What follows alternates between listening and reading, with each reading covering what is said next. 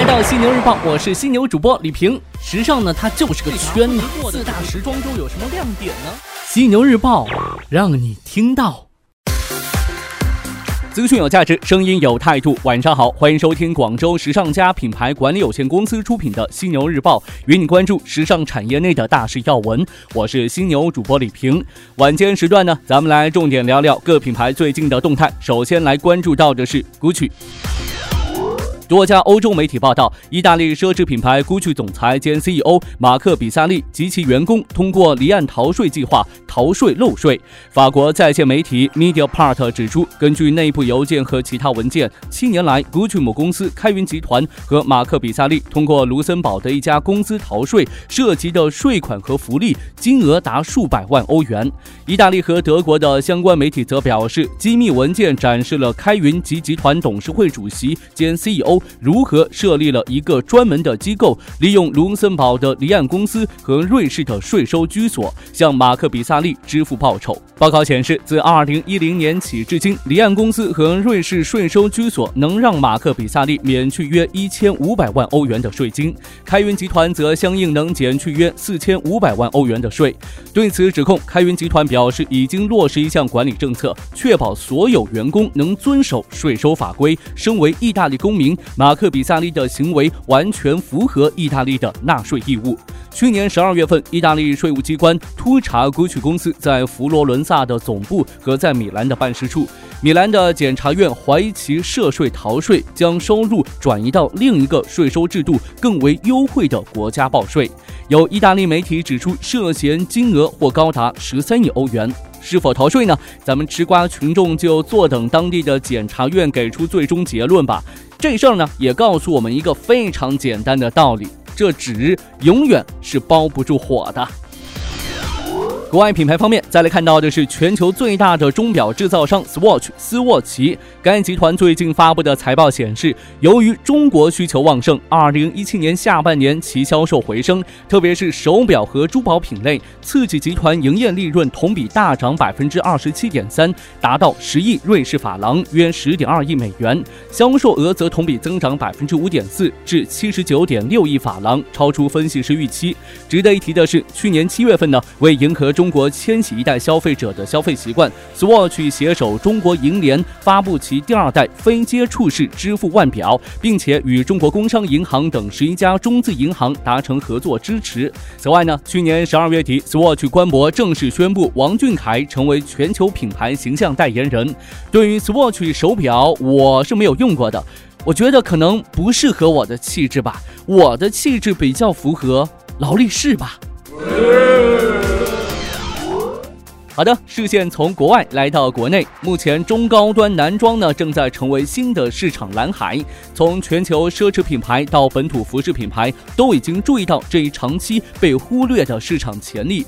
成功打造国内女装 More and Co 的 EPO 集团盯上了这块蛋糕。自去年宣布推出男装品牌 Common Gender 之后呢，这个一贯以女装见长的服饰集团的新动作已经引起业内的广泛关注。就在最近呢，Common Gender 在上海西岸美术馆首次亮相，品牌发布会以音乐派对形式取代传统时装秀，同时首次揭幕品牌 Pop Up 现实店铺。根据品牌官方介绍，品牌名称 Common Gender 寓意共性和普遍性，探讨的主题并非性别的多种形态，而是对服装共性及本质的讨论。随着越来越多国内服饰集团增强品牌矩阵，多品牌策略似乎呢成为市场一致认同的趋势。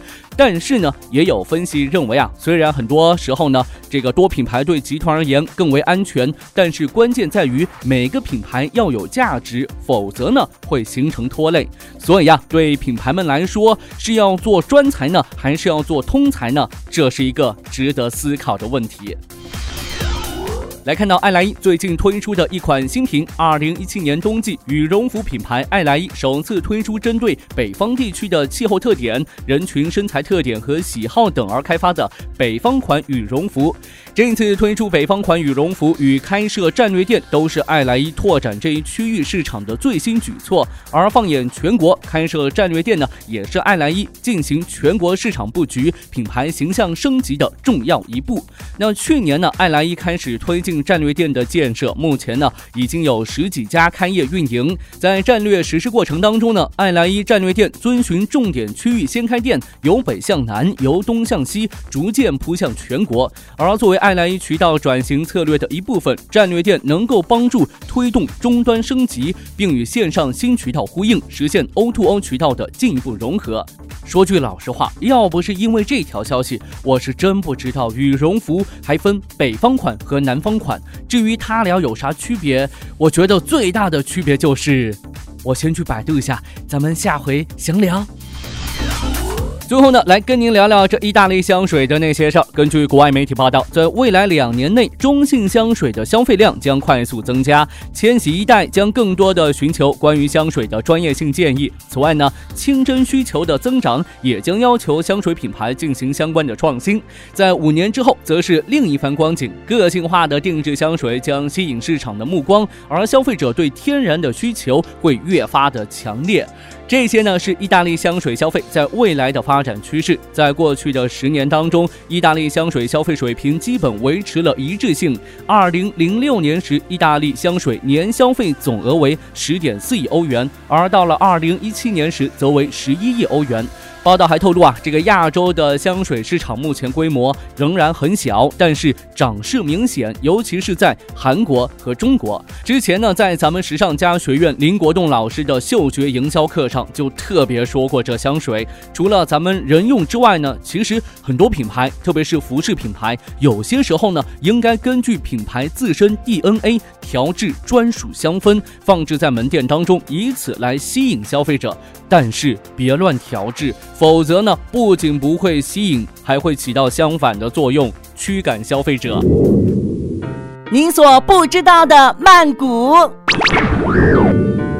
你知道吗？曼谷是时尚人士必去的圣地之一。要知道，曼谷可是有很多厉害的泰国设计师品牌哦。相比于去香港、日本扫货，曼谷也就多了一个多小时。但是如果比起住宿成本，曼谷四五星级的酒店基本在七百到八百元就可以搞定了。而在香港，大概你只能住个三星级吧。日本估计就是快捷以上水平。相对于大陆商场百货，泰国商场的时尚设计感、品味服务高出不是一大截。你在国内看到的高阶潮流品牌，基本都能在泰国看到。你在国内找不到的。在泰国也能看到，外加非常多的当地设计师原创作品，绝对会让你眼前一亮。城中还藏着不少古着店与潮流中心，买手店分布适时适地，黄金地段不缺高级定制，真的不愁没得买的。但同时，它也是包容性很强的一座城市，无论多顶级的大牌或多亲民的高阶快消品，都和谐的被安放在一起。更多曼谷的新商业新发现，期待您与时尚家共同挖掘。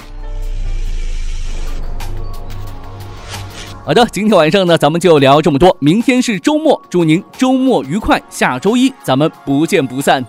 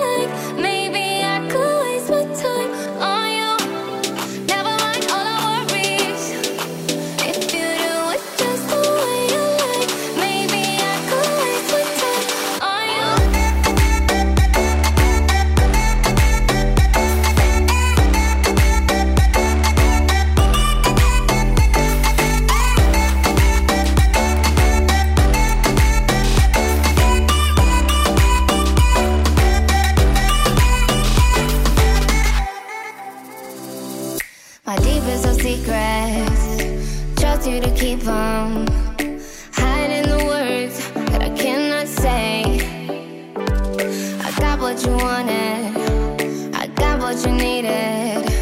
It's all in the way that you say my name.